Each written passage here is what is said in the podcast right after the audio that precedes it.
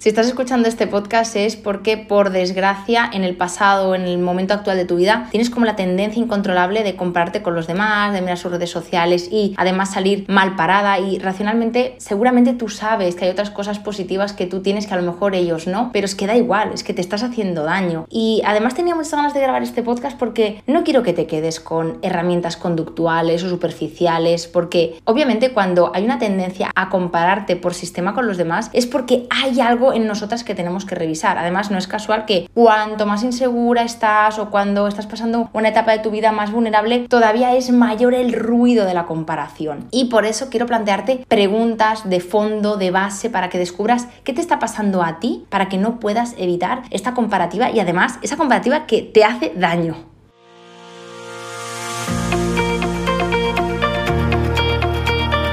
Encuentra inspiración para irradiar la autoestima y autenticidad que necesitas para traer las relaciones que mereces. Estás escuchando el podcast de programa Mía, soy Sandra y ayudo a mujeres atrapadas en relaciones que les restan a ganar en seguridad y a empoderarse para sentirse por fin dueñas de su vida. Me encantará compartir contigo lo que a mí más me ha ayudado.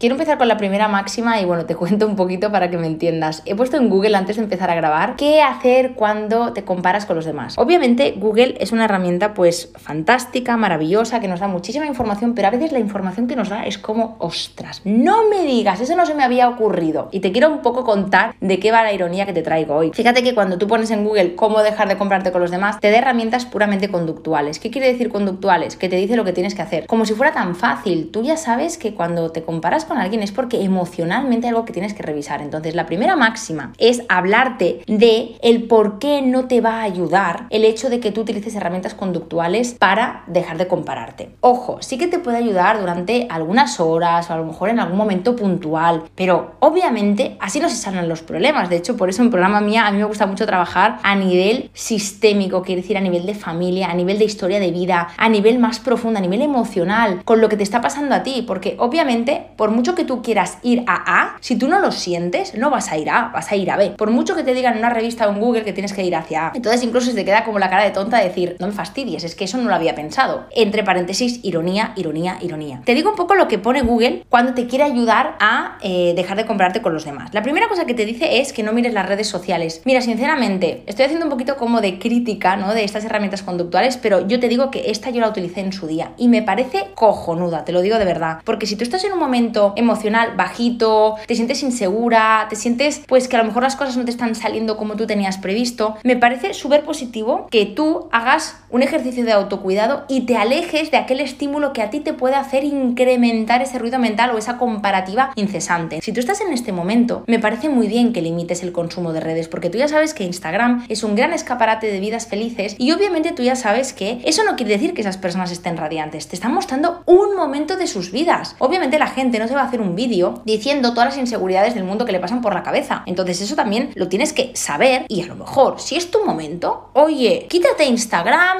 o a lo mejor dejas de seguir a determinadas personas o no te metas en esas cuentas, lo que sea. Instagram está a tu servicio y tú vas a consumir aquellas cuentas o aquellas personas que a ti te ayuden en el momento actual. Por eso yo siempre digo que a lo mejor una cuenta te ayuda durante un tiempo y a lo mejor pasado ese tiempo pues te deja de ayudar y está bien y a lo mejor no vas a entrar tanto y por eso en Instagram no te va a salir como sugerido, porque a lo mejor pues no es lo que tú necesitas ahora. Esta es una herramienta que yo sí que te digo, ok. En segundo lugar, por ejemplo, Google te dice que te centres en lo bueno que tú tienes, que no idolatres al otro, que su día tiene 24/7 y que obviamente lo que te está reflejando pues solamente es una parcela de su vida, que no compitas, sino que aprendas en el sentido positivo del otro. Yo creo que todo esto, entiendo que eres una mujer inteligente, una mujer que se cuestiona, pues entiendo que todo esto a ti ya se te ha pasado por la cabeza y si estás todavía es que eso no te ha funcionado. Por tanto, la primera máxima, no te frustres cuando esas acciones puramente conductuales que te sugiere Google no eres capaz de llevarlas a cabo. Porque no eres capaz ni tú, ni yo, ni la mayoría de mujeres con las que nosotras trabajamos. Y te lo comento porque muchas veces es frustrante, ¿no? Cuando alguien te da un consejo, dijéramos tan simplista de, pues piensa en lo bueno que tú tienes. Es como, mmm, mira, por favor, cállate porque es que me estás poniendo de mal humor, pero vamos, eh, por mil. O sea que, tranquila, eres un ser emocional. Y por eso no te van a servir las herramientas puramente conductuales. Que sí, que si quieres limitar el consumo de Instagram a determinadas cuentas porque no te hace bien, me parece fantástico. Pero no te frustres porque no eres capaz solamente con un tip escrito de una frase sentirte mejor porque alguien te diga, piensa en lo bueno que tú tienes. Hombre, evidentemente, es que si no me estaréis escuchando ahora, eso ya lo sabías. El tema es cómo lo hago. Y por eso vamos a las segundas máximas. La segunda máxima que te planteo es olvídate de aquel consejo de la típica amiga que te aprecia, que te quiere, que cuando tú le dices, jolín, es que yo me doy cuenta de que los demás tienen esta vida súper guay, es que yo me doy cuenta de que, por ejemplo, Ana pues está con su pareja en Formentera y, por ejemplo, Yoli está en no sé dónde y tiene mogollón de amigas y es que, joder, es que nadie se siente como yo. Seguramente hay alguien de tu entorno, porque a mí esto me ha pasado, que con toda su buena fe te dice, joder, tía, pero no te compares, es que tú también eres mucho mejor en esto, o tu trabajo es mucho mejor, o eres el triple de guapa o de carismática. Entonces, claro, fíjate que es un poco contradictorio porque tú le estás diciendo a tu amiga, ostras, es que no puedo parar de compararme y yo quedo desbeneficiada, y tú me estás dando un consejo en el que sigues utilizando la comparativa para hacerme sentir mejor y yo salgo bien parada. Entonces es lo mismo, es como si tiras una moneda al aire y en una cara te sale cara y en la otra te sale cruz. Es lo mismo, no utilices otra vez la comparativa para sentirte mejor. Seguramente tú eres mejor en otras cosas que a lo mejor los otros no la tienen o lo que sea, pero es que eso no te va a ayudar. El tema es, deja de evaluarte en base a lo de los demás, en el buen sentido y en el mal sentido, porque es que me parece un error garrafal que cuando a ti te sale algo bien digas, ves, es que esto yo lo tengo mejor que los demás. Es que la vida es esto. Hay personas que tienen áreas más desarrolladas, otras menos, y siempre va a ocurrir. Entonces deja de aferrarte a esto porque, oye, sinceramente, no te va a ayudar al igual que tampoco te va a ayudar aquel típico consejo que seguro, que seguro que lo has recibido en algún momento cuando le has confesado a alguien, oye, mira, me pasa esto, no me puedo dejar de comparar, o jolín, es que mira esta gente, qué vida lleva, yo no la llevo así, no sé qué, no sé cuántos. Pues seguramente veas el caso de cuando, por ejemplo, tú estás soltera, idealizas a esa pareja que se lo están pasando maravillosamente bien en el Caribe, tu querida amiga te dice, o tú misma te dices, oye, que igual luego están fatal y no sé qué, no sé cuántos. Eso también es competir, porque es como si tuvieras que aferrar a lo mal que están, aunque en la foto salgan bien para tú sentirte mejor. Olvídate, saca de la ecuación al otro, aunque salgas beneficiada o aunque salgas mal parada, es que es lo mismo. Entonces te lo digo esto porque muchas veces cuando nos sentimos mal, la única manera que tenemos a mano de sentirnos mejor es potenciando lo que sí que tenemos mejor que los demás. Y es como, no, es que no va de esto. Esta es la segunda máxima que te quiero comentar. Suéltalo porque al final acaba siendo un juego de egos que sí, a lo mejor en esa área tú eres mejor, pero es que ¿sabes qué pasa? Que si juegas a ese juego, pasado mañana tú vas a ser peor. Entonces, no me interesa este tipo de consejos o de fórmulas para que tú te sientas bien momentáneamente. Y ahora, a partir de ahora, en la tercera y la cuarta máxima, te voy a explicar lo que sí que te va a ir bien. En primer lugar, te diría que empieces a destapar esas comparativas. Y ahora me vas a decir, pero Sandra, ¿qué narices es eso de destapar? Pues mira, es muy fácil. Normalmente cuando hemos tenido envidias, recelo del otro o nos hemos comparado, depende del grado de malestar que te produzca, pues obviamente eso está penalizado por la sociedad. Tener envidia es horroroso. Puedes ni hablar de que tienes envidia. Entonces yo te digo, sinceramente, si tienes envidia, habla, dilo, reconócelo, destápalo, ponlo encima de la mesa. Para de pensar que si no hablas de un tema se va a minimizar. Es al contrario. Y por eso existen las terapias y por eso existe programa mía, porque precisamente hacemos una terapia grupal para mujeres en la que nos decimos las verdades. Porque si tú lo tienes todo escondido, obviamente no vas a poder mejorar o transitar el dolor que eso te produce, ni buscar herramientas para sentirte mejor. Entonces, sinceramente, yo te preguntaría algo. Oye, fíjate bien, ¿en qué te sueles normalmente comparar más? ¿Con qué personas? ¿Desde cuándo? ¿En qué momentos de tu vida? Y si te hace falta, pones pausa y te apuntas en un papel las preguntas que te estoy haciendo, porque te lo digo de verdad, te recomiendo que escribas sobre eso, porque ya está bien de minimizar. Cuando eras pequeño y tenías envidia, seguramente te decían, no hay que tener envidia de nadie, como si así se desvaneciera la envidia. No, error. Destápalo por encima de la mesa, ponle nombre y apellidos, porque yo creo que cuanto más hables de esto, más te vas a dar cuenta de qué te está ocurriendo a ti con el otro. Al final, cuando tú proyectas en el otro esa comparativa, es porque el otro te está mostrando algo que tú sientes que a ti te falta. Entonces, fíjate que no me interesa que hables del otro, sino que me interesa que hables de ti a través del otro. ¿Qué hay en el otro que tú sientas que te falta? ¿Qué dice esa envidia de ti? ¿Cómo te percibes tú en esa área en la que tú al otro lo colocas como pues el ganador? Porque esa envidia o esos celos, esa comparativa está diciendo algo de ti Pero claro, como no te atreves a decírsela a nadie, porque es que encima, si lo dices a tu amiga, según que amiga te dice, tía, es que no te tendrías que sentir así, pues el caso es que te estás sintiendo así, porque estamos en el minuto casi 10, 11 de este podcast y me sigues escuchando, ¿vale? Entonces, ojo al dato, apunta. Primera pregunta que quiero que te hagas, y a lo mejor seguramente esto no lo vas a poder hacer ahora mientras me escuchas. Quiero que cojas un papel en blanco, un boli y lo escribas después de acabar este podcast o cuando tú te sientas conectada para ello con ganas. ¿Con quién te sueles comparar más? ¿Con quién? ¿Vale? ¿En qué te comparas más? Es decir,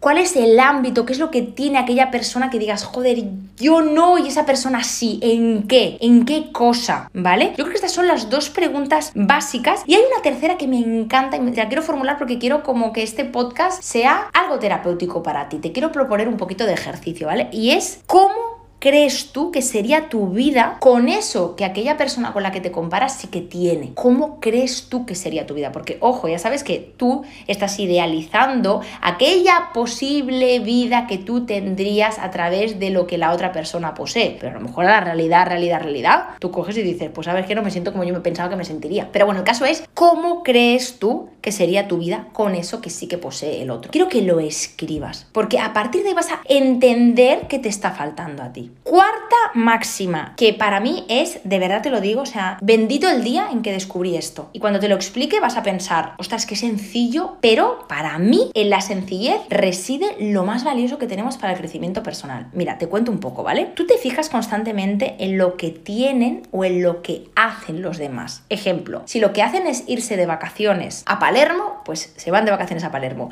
Si lo que tiene es una casa, una pareja o tres hijos, son los tres hijos, la casa o la pareja.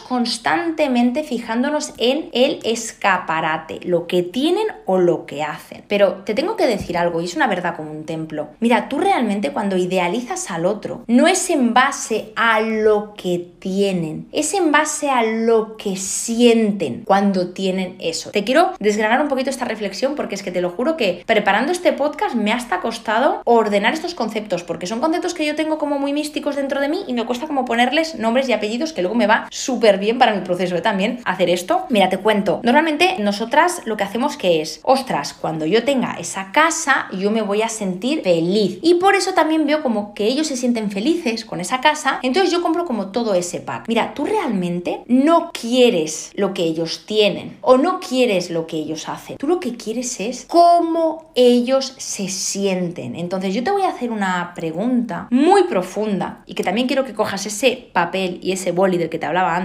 que es cómo te quieres sentir. Es decir, si tú tuvieras la lámpara del genio, antes de pedirle ese deseo, tú tendrías que plantearte, ¿vale? ¿Cómo me quiero sentir yo? El error está en pensar que teniendo o haciendo lo que los demás, tú te vas a sentir como crees que ellos se sienten. Ahí está el grave error, porque mira, de verdad te lo digo, yo he conocido a gente que delante de las mismas vacaciones, con el mismo grupo de personas, una de ellas se ha sentido ultra dichosa y otra de ellas se ha sentido fuera de lugar. Por tanto, lo que a ti te interesa es cómo te quieres sentir. Tú muchas veces estás comparándote con el otro o envidiando al otro porque tú quieres sentirte como el otro. Entonces, como tú crees que el único camino para sentirte de esa manera es teniendo o haciendo lo que el otro tiene o hace, es por eso que tú le quieres copiar. O es por eso que tú buscas tener lo que esa persona tiene. Pero es que tú en realidad lo que estás buscando es sentirte de X manera. Entonces, la pregunta es, y te lo vuelvo a repetir, y soy pesada e insistente con esto, ¿cómo te quieres sentir? Porque, ¿sabes qué ocurre? Que cuando tú determinas cómo te quieres sentir, hay multitud de caminos para lograr sentirte de esa manera. Y te pongo un ejemplo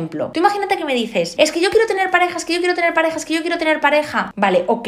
¿Cómo crees que te va a hacer sentir tener pareja? Y tú me dices, me va a hacer sentir amada, valiosa, importante, en paz. Y ahí está el tema. Es que tú has relacionado el tener pareja con sentirte importante, amada, en paz. Y hay muchísimos otros caminos que no son a través de la pareja, a través de los cuales tú te puedas sentir así. De hecho, por eso existe nuestro programa, nuestra terapia grupal de 16 semanas. Porque es que no queremos que estés supeditada a tener o hacer X para sentirte en paz. Queremos que tú lo logres por tus propios medios. ¿Por qué te explico esto? Porque la mayoría de personas no quieren tener un barco, no quieren tener una casa, no quieren tener pareja. La mayoría de personas lo que quieren es sentirse en paz, felices e importantes. Lo que pasa que la única manera que se les ha vendido y se les ha ocurrido de sentirse de esa manera es teniendo el barco, la pareja y la casa. Te pongo un poquito este ejemplo y un poquito con la exageración de lo que es el cuadro de lo que nos han vendido, que es el bienestar y la felicidad. Por tanto, deja de querer lo que los otros tienen, porque muchas veces tú no quieres lo que los otros tienen. Quieres sentirte como tú crees que los otros se están sintiendo. Y te prometo que tú tienes que buscar tu propia fórmula para sentirte bien. No hay una fórmula exacta de el sentirte en paz. A lo mejor para ti sentirte en paz es irte de vacaciones a tu pueblo a ordeñar ovejas y para mí sentirme en paz es estar en pleno Nueva York con el bullicio de la ciudad y conociendo a gente nueva y hablando inglés. Es que no lo sé, porque es que para eso es importante el autoconocimiento, porque si no estás constantemente intentando reproducir el cuadro que están viviendo otras personas, la foto en la cual están sumergidas otras personas. Y te estás perdiendo lo más importante, que eso no tiene por qué hacerte sentir a ti lo que tú crees que te va a hacer feliz o lo que tú crees que los otros sienten cuando están en ese cuadro o en esa foto, porque a lo mejor tú necesitas otra foto. Entonces, para concretar y para finalizar con este podcast, ¿cómo te quieres sentir? ¿Lo escribes? ¿Lo reposas? Si te hace falta estar toda la semana completando esta pregunta, lo haces. Y hay otra pregunta más que te haría. ¿Cuándo ha sido la última vez o cuáles han sido las últimas veces en las cuales tú te has sentido como tú te quieres sentir. Porque fíjate que el ser humano es muy puñetero. Si tú, por ejemplo, las últimas veces que te has sentido importante es cuando has tenido pareja, tú obviamente vas a hacer una asociación directa. Vale, perfecto. Para sentirme importante y bien, necesito parejas. Porque siempre, a lo largo de toda mi vida, me ha pasado esto. Solamente me he sentido importante cuando he tenido parejas. Yo te digo, fíjate en qué otros momentos de tu vida, en qué otras condiciones, en qué otros contextos tú te has sentido importante. Tienes que ir a buscar aquella sintonía que tenías en aquel momento de tu vida. Y fíjate que estas preguntas que te estoy haciendo a lo mejor te parezcan anecdóticas o seguramente lo que vas a hacer es acabar este podcast y vas a decir, ay, mira, da igual. Los voy a pensar mientras me voy de camino al trabajo o de camino a la playa, a ver qué ideas me vienen. Pero de verdad te lo digo que cuando escribes las cosas y te dedicas tiempo largo a ello, salen cosas y descubres cosas sobre ti, sobre tu vida, maravillosas. Y esta es la única manera en la cual tú vas a dejar de comprarte. Porque fíjate que para dejar de compararte, ¿sabes lo que tiene que pasar? Que a ti te encante tu vida, que a ti te guste quién